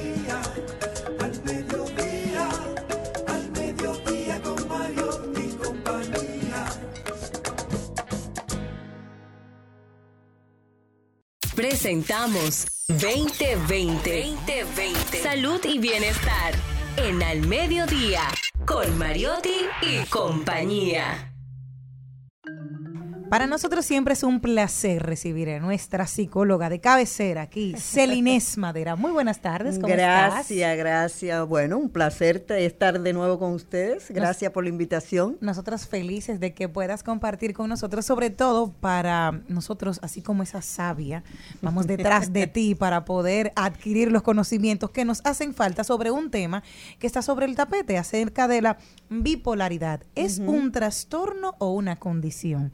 ¿Y cuál es la diferencia entre una condición y un trastorno? Mira, el trastorno bipolar es un trastorno, o sea que es una enfermedad mental. Ahora, claro, condiciona a la persona a ciertas normas, a cierta forma de llevarse, de socializar con los demás, pero es un trastorno. Y, es importante que lo toquemos porque eh, se ha eh, simplificado el hecho de que, y se ha también cualquierizado lo que es el término de bipolaridad, como también el de depresión. Eh, y decimos en muchas ocasiones que, bueno, mira, ese es un bipolar, porque hoy está bien y mañana está mal. O si no hay Un una loco. persona depresiva, porque... Toman el eh, término de relajo Exacto, lo hemos relajado mucho el término. Sin embargo, si nosotros supiéramos lo que sufren y lo que padecen las personas que tienen esta, este trastorno, no lo tomáramos tan a la ligera. Sobre todo porque es un trastorno que dificulta mucho, si no es bien manejado, dificulta mucho lo que es eh, la funcionalidad del paciente o de la persona. En el caso de eso que mencionabas, hay personas que decimos, ay, no, lo que pasa es que ella es de día. Exacto. Hoy o es de luna. Ah, ajá, ah, esos son de los términos. O sea, sea, De la noche. mujer es de luna, el hombre es de Venus y lo asociamos. Sin embargo, eso es un problema neurológico, no tiene nada que ver con la luna o con Venus, o sea, absolutamente nada. Pero eh, eh, lo asociamos a eso simplemente por desconocimiento, por falta de educación con relación a lo que es salud mental. como es una enfermedad, ¿cuáles son los síntomas que la gente entiende? Porque, o que se tienen ustedes al menos eh, importantizado en una, en una lista, decir, ok, mira, tienes este factor, este factor, pues sí, se te puede detectar que Sí, tienes. mira, el DSM-5, que es la Biblia de las personas o de los profesionales de la salud mental, ahí están clasificados todos lo que son los trastornos, todos los que son lo- las características que debe de tener estas personas con relación a eso, pero también están los criterios que se deben de tomar en cuenta para poder ser diagnosticado una persona con trastorno bipolar. Y en ese caso es muy individual, porque hay personas que pueden padecer un tipo de, de, sí- de síntoma o de condición, pero hay otras que no.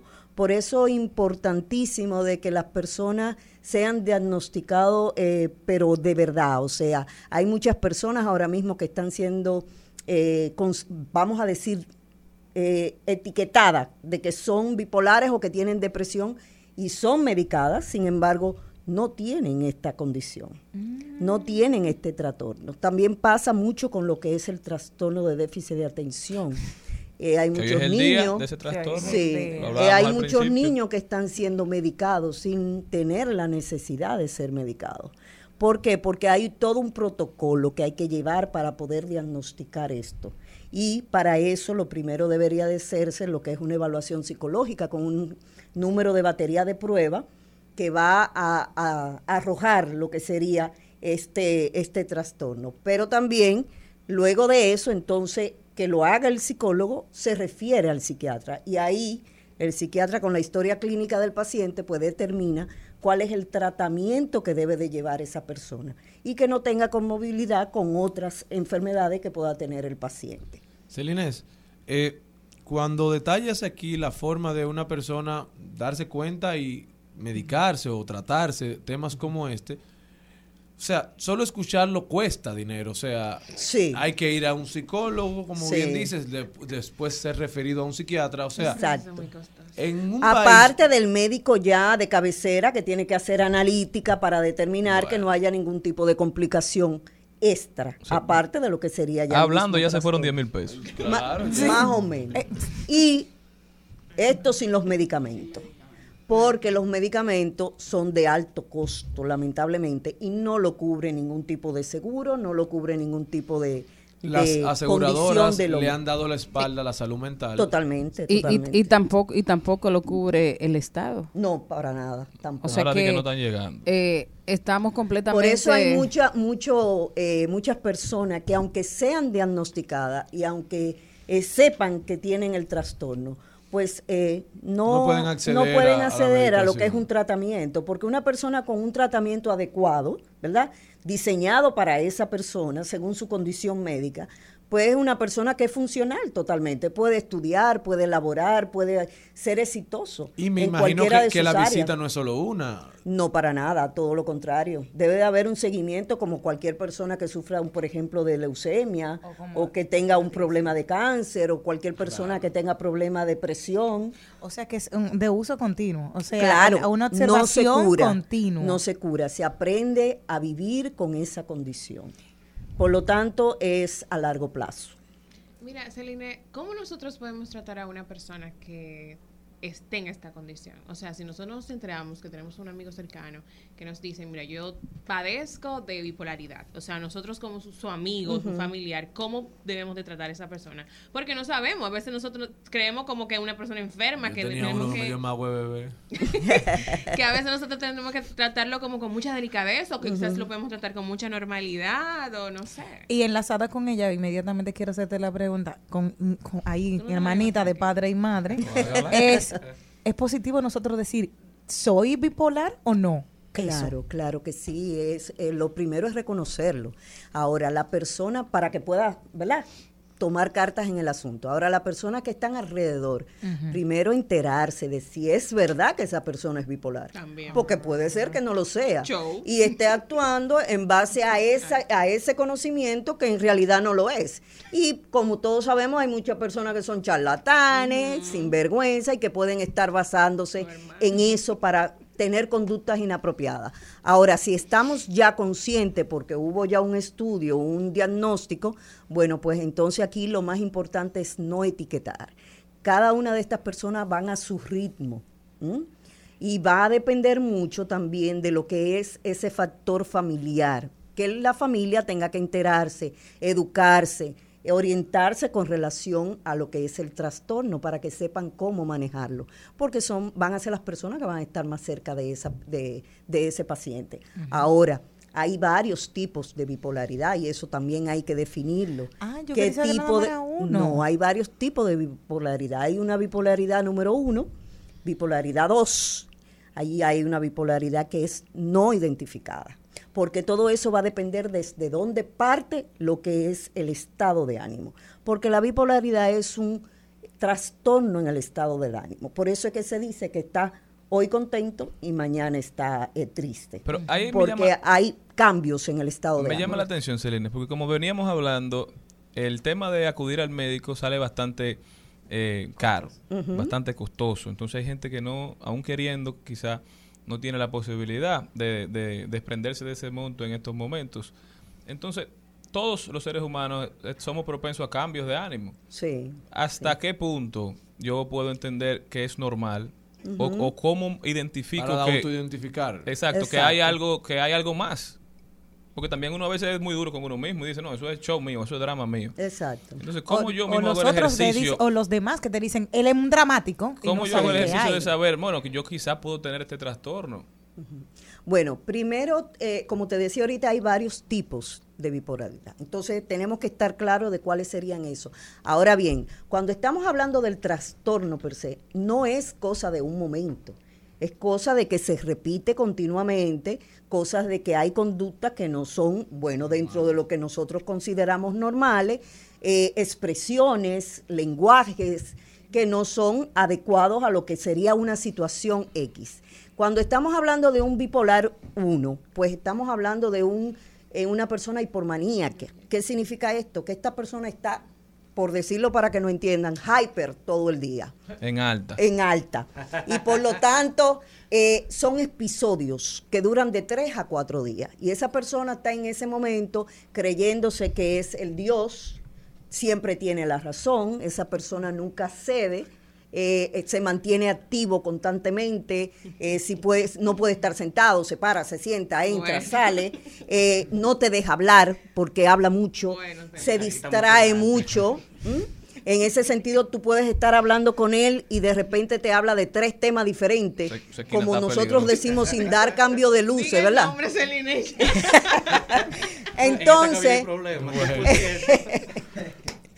Entonces, en ese sentido está bajo lo que es el proceso hipomaníaco.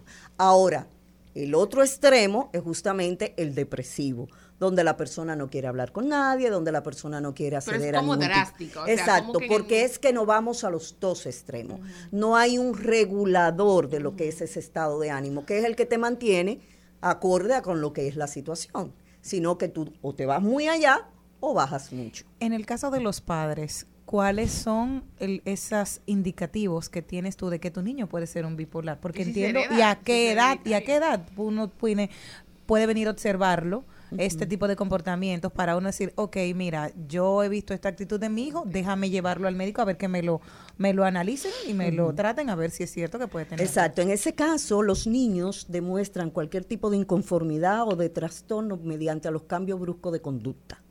Por lo tanto, si el niño de repente, de la nada, es muy agresivo, eh, muy violento con relación a otro niño por cualquier cosa, por decirlo de alguna manera, eh, pues entonces podemos tomar en cuenta de que hay que revisarlo, hay que llevarlo a darle lo que sería eh, ese, ese estudio para poder finalizar. Si es muy constante, porque si es una cosa de un día, pues no hay por qué Claro.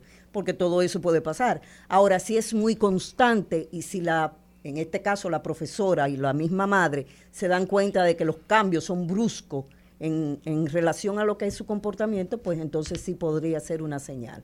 O, de lo contrario, es una persona que está muy eh, en baja, o es una persona que no quiere compartir, que le da miedo todo, que no puede hacer muchas cosas, no se concentra, no pone atención, pues también son señales de eso. Wow, eso a mí me llamó muchísimo la atención. Bueno, nosotros, eh, ¿dónde podemos contactarte? Siempre las personas que tengan, porque ha sido sumamente educativo, entretenido y sobre todo didáctico, didáctico para nosotros poder tener esa observación.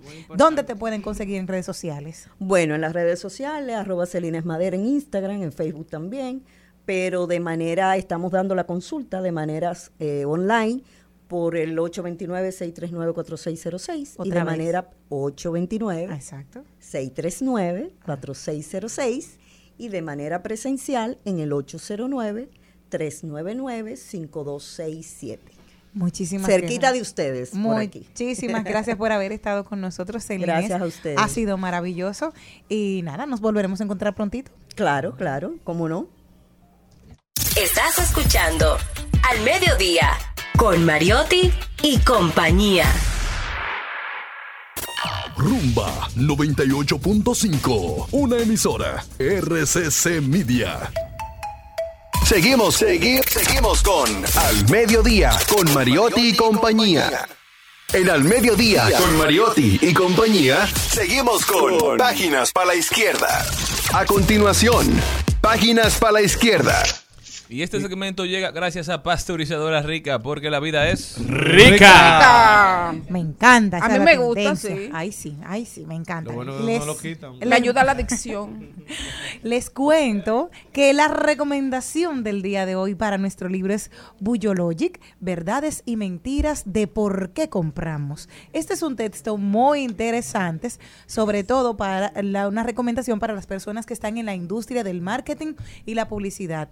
Presenta los sorprendentes e innovadores hallazgos de tres años y de 7 millones de dólares en estudios de neuromarketing, una investigación de vanguardia que observó dentro del cerebro de 200 voluntarios de todo el mundo mientras se les mostraban diversos anuncios, mientras esto se les, mostra- se les mostraba diversos logotipos, comerciales, marcas y productos, los sorprendentes resultados de esta investigación que rompe con lo que hemos creado durante o lo que hemos creído durante mucho tiempo acerca de lo que sucede dentro de nuestros intereses y lo que nos impulsa a comprar. O sea, ¿dónde está el clic para usted enganchar y comprar?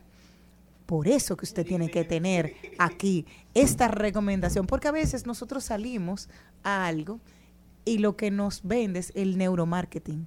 Es importante saber cuáles son, qué puedes tener tú o herramientas para defenderte ante eso. Y la neurociencia ha avanzado tanto en los últimos 15, 10 años que es interesantísimo todos estos libros que están saliendo de cómo realmente funciona el cerebro. Todavía el cerebro no se comprende de manera definitiva. Ahora fal- falta muchísimo para entender cómo funciona verdaderamente el cerebro, pero los libros... Y el poco uso que le damos. al- Exactamente. No, además, una, eh, eso que tú dices, Charlene, una mayor comprensión, porque ya uno sabe lo que puede hacer para extender la vida del cerebro, la memoria, para alimentarlo, para guiarlo, para no dejar que no gobierne a nosotros como borregos, porque el, el, el, el, el cerebro también le juega unas, una- unas malas pasadas a una, que, que si uno no está consciente para imponerse, ante él mismo, entonces se daña. Porque hay gente que imagina cosas y la da No, por hecho. Entender que si no imponemos nuestra capacidad de raciocinio.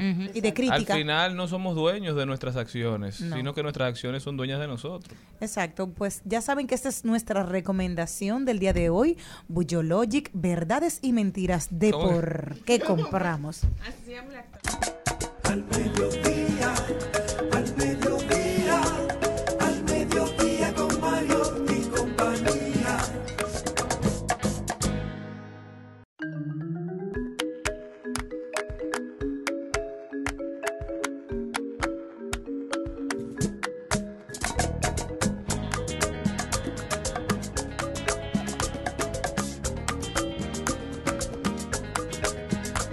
Al Mediodía es bueno recibir buenas noticias. Es bueno recibir buenas noticias con Mariotti y compañía. Señores, República Dominicana se ubica entre los principales destinos para el turismo de salud. Se fortalece el turismo de salud de República Dominicana debido a que los precios de cirugías plásticas, precios de procesos odontológicos y de otros procedimientos son más económicos aquí que en algunos Sí, países claro. del Caribe y que en Estados Unidos. Entonces la diáspora, por lo general, viene aquí a República Dominicana para aprovechar los profesionales talentosísimos que tenemos, los médicos, doctores, las enfermeras que brindan un apoyo y un servicio de calidad con un menor costo al que tuviera en su país de residencia. Esto beneficia muchísimo al país porque nos dinamiza la economía, trae divisas extranjeras que se quedan aquí y, y, tra- y promueven el crecimiento económico. Y se ha desarrollado todo un sector de, de hospitalario eh, en casa, que luego que la- la- el paciente sale de cirugía, si no tiene un familiar en el país, hay casas De acogida recuperación. médica, de recuperación médica, que le dan servicios de primera a esos eh, extranjeros que vienen a hacerse cualquier tipo de procedimiento al país. Y hace unos años yo estuve haciendo unos reportajes acerca de cómo República Dominicana había ganado varios premios internacionalmente por el destino que tiene la República Dominicana como turismo de salud. Lo que se preocupan los galenos nuestros en prepararse, en actualizarse, sobre todo en todo lo que tiene que ver con la parte estética y cómo darle esa recuperación a esos pacientes que vienen, se operan, descansan y retornan a sus hogares. O sea que qué bueno que se habla de ese incremento que tiene el país. Al mediodía, al mediodía, al mediodía con Mario y compañía. De paso, de paso y repaso. En Al Mediodía, con Mariotti, con Mariotti y compañía. Te presentamos De paso y repaso. Dios mío, Dios mío, ¿qué fue? Eh, bueno, esta tarde tenemos un invitado muy especial. Eh, nos acompaña uno de los creadores de, de espectáculo, de entretenimiento, de teatro, de drama, de musicales más comprometidos eh, con el arte, con, con la sociedad. Y, bueno, eh, hoy lo recibimos porque hay un, un evento y un hecho histórico que va a pasar en la República Dominicana y que nos mantiene muy emocionados a todos, a todos los que estamos ligados a, a esta área del quehacer dominicano. Vamos a recibir con un aplauso a Wadi Jaques. Gracias, gracias, gracias por la invitación. Es un placer para mí siempre que me invitan a venir a Mariotti y compañía. Bueno, Mariposas de Acero. Mariposas de Acero es un, un proyecto muy ambicioso y que hay que decirlo. O sea, yo estoy sorprendida de en el poco tiempo que se ha podido materializar este proyecto. Cuéntame cómo, cómo llegó a ti, cómo surgió y, y eso, cómo tan rápido. Bueno, se tomó unos cuantos añitos. Ya el resultado que estamos viendo eh, ha ido obviamente avanzando de manera rápida, como con pasos agigantados, pero todo empezó en medio de la, de la pandemia. Ni siquiera, la pandemia no había comenzado y Pablo García, un gran amigo, cantautor eh, y productor musical de Nueva York, me mandó un mensaje de que, Wadis, eh, tengo que hablar contigo, vamos a hacer un musical sobre las hermanas Mirabal. Y yo le dije, bueno, Pablo, eso está un poco difícil, men, porque lo que pasa es que tú lo estás viendo como que vamos a hacerlo, pero sugiere de muchísima investigación, hay que, hay que tirar página para la izquierda, pero uno se sabe la historia. No, no, no, no. Eh, que habría que investigar mucho antes de hacer el musical. Él estaba emocionado porque él había adquirido el libro Mañana te escribiré otra vez, que editó Minú eh, Tavares Mirabal, que es un libro que recopila, un libro lindísimo, que recopila las cartas de amor y, no solo de amor entre sus padres, entre Manolo Tavares Justo y Minerva Mirabal. Entonces eh, yo le dije, pero bueno, no, eh, yo lo reboté básicamente. Y Pablo siguió este, trabajando y creó una canción y el un año después casi, entonces él me manda la canción, que mira, loco, hice esta canción, yo sé que tú me dijiste como que no, que me, pero oye la canción. Y cuando yo oí la canción me gustó mucho, sobre todo me inspiró. Era muy, muy linda y yo dije, wow, bueno, déjame darle un chance a esto, déjame volver a investigar la historia, a leer otra vez. Una cosa es saber dónde nacieron las muchachas, cuándo nacieron y lo que sucedió. Otra cosa es nadar entre, entre lo que pasó realmente, entre la familia, entre todos los libros que existían, entrevistas. Y después yo lo llamé como después de seis meses, ocho meses quizás, y le dije, mira Pablo, le dejo un mensaje, vamos a hacer el musical. Y se va a llamar Mariposas de Acero.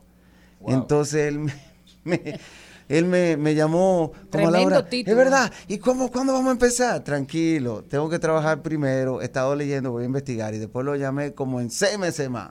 Y le dije, Pablo, Ya van por dos años. Bien, casi dos años. y le digo, Pablo, dime, ¿qué escribiste? Y digo yo, nada, solamente una frase tengo en la cabeza. Y la frase es, solo el pueblo que parió el monstruo tiene el poder para destruirlo. Wow. Y se lo ofrezco, como, pues ya, ¿cuándo vamos a ver los primeros temas? No, espérate. Pero esa frase me impulsó tanto que yo me... Pablo, Pablo. No, persistente. Una cosa, Pa- Pablo, una fuerza en la naturaleza. Entonces, pero este, ya yo estaba emocionado y obviamente ya tenía toda la información y comencé y todo lo que comenzaba a escribir era rap, era trap, eran fusiones. Yo le dije, le llamé, bueno, Pablo, la tercera noticia es que esto va a ser como en rap, en trap y fusiones. O sea, no va a ser tan Broadway como lo conocemos y como nosotros hemos colaborado en otros musicales en Nueva York. Esto, esto va a ser otra onda. Qué miedo, dale para allá, me dice Pablo. Y yo comencé. la línea de Hamilton, puede ser. Sí, eh, la gente siempre me dice a la línea de Hamilton y yo que sí, y también digo muy parecido a la línea de Perfectus Quorum, que es un espectáculo que yo hice años atrás, que era como confusiones, un poco de rap, trap, pero lógicamente esto mete el dedo más en la llaga. Entonces, nada, comencé a trabajar, trabajar y escribir.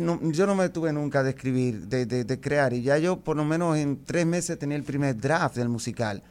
Eh, y es muy divertido porque después entonces yo dije, necesito hablar con Minú eh, para decirle, uno, que esto está sucediendo y para hacerle un par de preguntas, que tengo como un par de, de dudas, que está en los libros, pero se contradicen, gente dice una cosa, gente dice otra, y ella era. Entonces yo dije, bueno, lo primero es que te o llamo a Minú, que un amigo mío, Alex Mondaray, me dé el teléfono, y Minú, eh, lo primero que me dice, ay, Wadis, eh, que una- yo te admiro mucho, y digo yo, bueno, estamos ganando Ya en la mitad Comenzamos bien. Ella me conoce, comenzamos bien. Porque obviamente no- a uno no necesariamente lo tiene que conocer todo el mundo. Hay gente que no te conoce. Pero ella- me, no, ella me conoce. Entonces yo le dije, mira, yo te estoy llamando porque yo estoy trabajando en lo que sería un musical sobre la vida de tu madre sus hermanas y los héroes del 14 de junio. Entonces ella me dijo a mí, tú no me puedes estar diciendo eso. Y digo yo, ¿por qué? Dice ella, porque la semana pasada mi hijo, que fue a en Nueva York, que vio a Hamilton, me llamó y me dijo, ojalá que alguien haga un musical así, eh, sobre las muchachas. Y yo le dije, ay, en el tiempo perfecto. qué bueno que tú me dices eso, porque mi próxima noticia era que esto va a ser con rap y trap y fusiones y toda música urbana, eh, entre otras cosas. O sea, y ella no, ella reaccionó súper positivo a todo esto. Entonces ahí comenzó nuestra relación con Minú, obviamente eh, pidiendo información. Después yo vine a Dominicana, Minú agarró y me buscó en su jipeta y me llevó para Ojo de Agua, me mostró, me contó todo otra vez. O sea, me dieron comida buenísima, que eso marcó un, Sí, sí, sí. un hito en la historia de mi estómago. Y comenzó esta relación este, de ir enseñándole cosas. Yo inmediato, tú sabes que yo no le iba a dejar en blanco en el camino. Yo le dije, mira, el musical va de aquí, esto, lo otro, y sucede esto, y sucede esta canción, y como que le cantó un par de canciones y todo.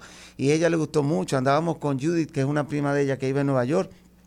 Y ella se puso a dar gritos ahí atrás. Y yo dije, bueno, esto va a funcionar. Yo pensé, Vamos bien. Vamos bien, sobre todo eh, entender o sentir que, eh, que ese material que reúne esta historia y nos las vuelve a contar, eh, ya sacando las heroínas a las mujeres ocultas detrás de las heroínas, era un material que podía funcionar. Debo decir algo, que el día antes de yo ver a Minum, yo fui donde Maribel, que me, que me, que me invitó a su casa a comerme un locrio, no, un moro de guandule a las 10 de la noche. Algo insólito, damas y caballeros. Sí, ella montó ese locrio y yo la aproveché y le dije, mira, te voy a leer algo de lo de mariposas de acero, que ya yo le había dicho a Mari que le estaba escribiendo. Y yo comencé a leerlo y Mari era cocinando y dando gritos. Yo dije, lo que pasa sí. ah, Estaba saladito el moro. sí, estaba salado el moro. Ay, Dios. Entonces ya ella es como que me hace entrar en conciencia de que estábamos creando. Y ella dijo, tú no estás haciendo un musical, tú estás haciendo un documento histórico para este país. Digo yo, sí, ahora que lo pienso, estamos creando un documento para, para nuestra generación y las generaciones venideras. Y, a- y ahora estoy más asustada Sí. porque ahora yo pienso que realmente, así como el Día Internacional eh, de la Mujer, de, de no violencia contra la mujer, está inspirado en las hermanas Mirabal, también hay que decir que este es un tema de valor internacional, de valor Totalmente. universal. Sí, sí. De valor universal. Eh, yo le dije a, a, a Wadi, bueno, yo creo que ahora te vas a casar realmente con la, con la gloria. Y, y una parte importante de esto, no solo la calidad de, de cada canción, la puesta escénica, que voy a ir a- a uno de los ensayos para empaparme todavía más, pero yo creo que el elenco, o sea, todo lo que tú has construido, y cuando, cuando te decía es muy pronto, es que del tiempo en que tú tenías solo esos papeles que tú me, me estabas leyendo ahora, no, no ha pasado un año. No, y no ya ese montaje eh, con un elenco de primera categoría está listo. O sea, ¿cómo se logra algo? Además que tú a ese momento tampoco tenías un chele. Bueno, ¿Cómo yo fue lo el proceso de recaudación. Bueno, lo que pasa es, eh, lo que pasa es que yo entiendo que la vida es demasiado corta y demasiado frágil. A veces proce- hacemos procesos a largo plazo y, y- y uno tiene que calcular cuáles procesos deben ser a tan largo plazo y cuáles cosas hay que hacerlas. Entonces ya teniendo el material eh, importante y teniendo el tema y teniendo el guion y habiendo cerrado los dos actos con maquetas, con la música hecha, yo dije, esto es lo que hay que hacerlo. ¿Entiendes? Porque igual uh, se me devuelve el COVID a mí. No, no, no, no, no, no, no, no. no. Lo rompo y, lo no recibo, y no lo recibo. Sí, sí. No. Entonces yo lo que hice fue que tentativamente comencé a tocar puertas. Y a todo el que le comentaba decía, yo quiero estar, yo voy, yo quiero estar. O sea, fue una convocatoria. O sea, cada vez que le mencionaba esto, cuando se lo mencioné, eh, por ejemplo, le dije, bueno, Pablo, vamos a comenzar a, a tocar puertas, a decirle a gente. Y, y llamé a Fran Seara de una vez, oh, pero yo estoy, pero yo te mato si yo no estoy. Y fuimos a otros lugares y cuando comenzamos con el aspecto de los patrocinios, que todavía estamos en ese asunto de los patrocinios, pero por lo menos a todas las Todavía empresas... necesitamos más. Todavía necesitamos más porque es costoso, pero todas las empresas a las cuales tocamos la puerta, todo el mundo inmediatamente dijo que quería ser parte. Estamos construyendo, como dijimos antes, como Maribel me dijo, y yo lo repito ahora siempre, un documento histórico y todos somos parte de eso.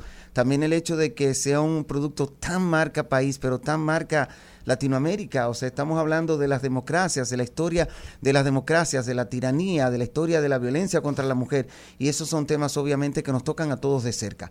Por eso, Mariposas de Acero, yo sé que en el futuro, Dios primero, se va a estar presentando en, en muchísimos lugares y con otros Así elencos, es. pero en lo que se averigua en el caso, nosotros somos los que estamos estableciendo la, la regla, la forma del espectáculo, y ese espectáculo como compañía obviamente saldremos y lo llevaremos eh, a los Estados Unidos y a otros lugares, este, a España que como que nos han llamado, quizá por Francia, no sé, a diferentes lugares y ojalá que otros de Latinoamérica y a partir de ahí, eh, con el favor de Dios, otros países adquirirán los derechos y sigan, con- seguirán contando esta historia de las hermanas Mirabal y de Manolo, que es una historia de nosotros. Yo siento que, que sí, que ese musical va a recorrer el mundo.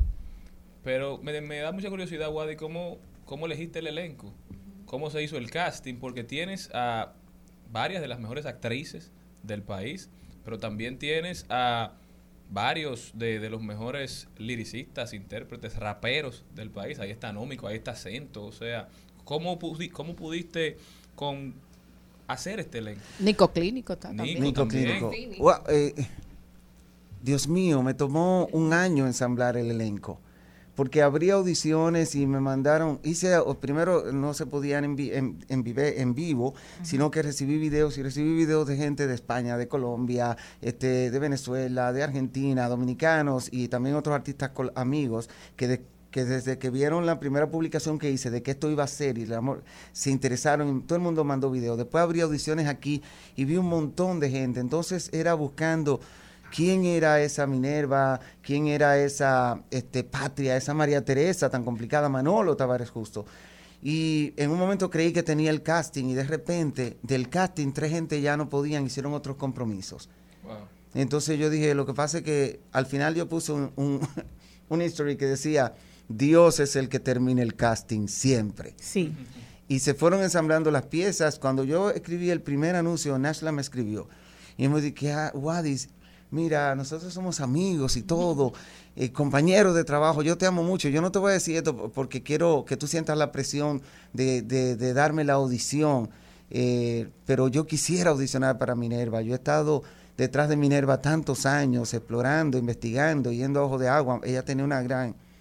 Y yo le dije, bueno, Nash, pero audiciona, te voy a mandar una- uno de los temas este y tú lo de, tú le das para allá. Y le mandé una, una, una bala le mandé porque le mandé eh, la guerra de Minerva que es un como una especie de trap con heavy metal que cierra el primer acto.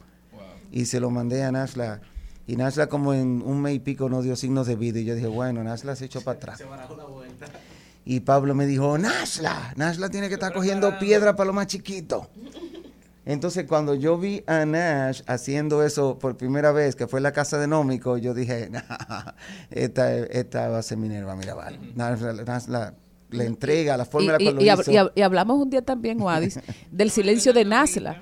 O sea, Sí. ella cogió Ah, eso y, y se desapareció. y, y teníamos así como, como una gran interrogante, pero ¿qué está pasando? Yo le dije a Wadis, seguro, seguro que ella está trabajando. Claro. Hasta que ella no se sienta segura no va a aparecer. Pero a la vez en Ashla había otras personas también este, enviándome sus audiciones y audicionando por el personaje de Minerva. Entonces, yo recuerdo que hice una encuesta en mi Instagram de que qué actriz dominicana con una foto de Minerva puede interpretar a Minerva Mirabal y como que el 80 y pico, 90% decía que Nashla lo podía hacer y eso como que le dio fuerzas a Nashla. y Nashla me dijo, bueno, estoy lista, el pueblo habló, audicioname. Y yo le dije, bueno, vamos a vernos en la casa de Nómico, ven. Y, además fue muy emocionante ver su entrega y que podía hacer trabajo tan, tan bien. Este, de la misma manera se fue ensamblando todo. Al final eh, llegó Nico Clínico a mi vida y fue que me entrevistaste con él. Y cuando yo lo vi, hablé con él y todo, y le hablé del proyecto, y él dijo, comando, yo estoy, tú me dices y yo salto. Es que tú vas a ser, eso me va a ser bien para mi vida, yo, yo estoy. Entonces, además me habían mandado su audición y su eh, y él es no solamente un eh, eh, eh, buen liricista, pero también excelente rapero y cantante también. Y productor. Y productor, o sea, y bailarín. Y bailarín. O sea, Nico, Nico es el primer productor de música urbana en este país. Sí. Y, y es Sí. músico, o sea, Nico hace beat con la boca y te hace un No, con la él, boca. él es impresionante. Entonces, y Dios mío, como decimos, yo se la doy. Nico no solamente es un gran talento, sino es un pana tan humilde. Poca gente en esta industria tiene la humildad de Nico.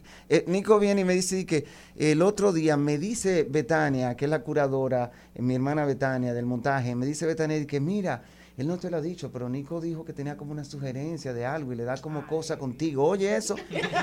Y yo dije, llámamelo aquí. Nico, loco, pero tú sabes que yo soy muy fan tuyo, que yo admiro mega y respeto súper tu trabajo y tu trayectoria. Si tú tienes una sugerencia sobre algo, o sea, por favor, dímela. Porque eso es como que yo le diga a Nómico, que- aunque Nómico es productor musical asociado. Pero, y entonces, ah, no, porque es que yo soy muy, muy- O sea, yo no había visto una persona tan humilde y tan respetuosa. Y sudando ahí todos sus ensayos, su entrenamiento vocal, su entrenamiento físico, todo.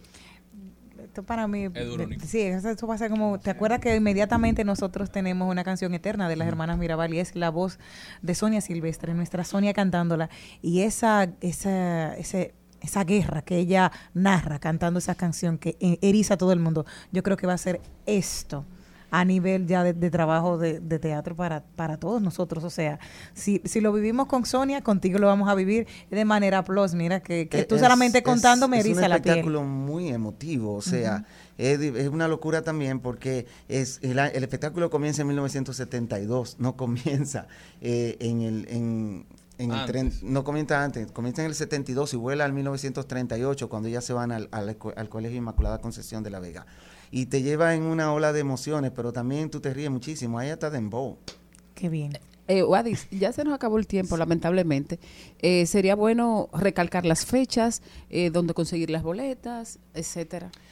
Este, Mariposas de Acero abre este 12 de agosto en el Palacio de Bellas Artes y estamos ahí durante dos semanas. El día 2 y 3 de septiembre, entonces nos vamos a la- al, al Teatro del Cibao, al Gran Teatro del Cibao. Las boletas estarán a la- están a la venta desde ya en Webpack Ticket y obviamente los supermercados Nacional, Jumbo y, y- y todas sus divisiones. Entonces, nada, señores, compren sus boletas con tiempo. eh, estoy súper contento. Se están vendiendo muy, muy rápido las boletas y eso es un buen síntoma. Y además, estoy súper contento. Estamos contando una historia que es nuestra, que es importante que esta generación recalque y entienda por qué es importante mantener nuestra democracia, nuestra libertad y lo que costó. Así es. Bueno, eh, nos vamos con, con, con una aperturita de, para que la gente vaya cogiendo el ritmo de mariposas de acero. Década de 1950. Un dictador convertido en rey. Tres mujeres dispuestas a acabar con él. Prepárate para conocer la verdadera historia de las hermanas Mirabal. Esa que no te contaron en la escuela. Mariposas de acero. Del 12 al 21 de agosto en el Palacio de Bellas Artes. 2 y 3 de septiembre en el Gran Teatro del Cibao. Compra tus boletas en Huepa Tickets. Mariposas de acero. Un musical nuestro. Hasta aquí, Mariotti y compañía. Hasta aquí, Mariotti y compañía. Hasta mañana. Rumba 98.5, una emisora RCC Media.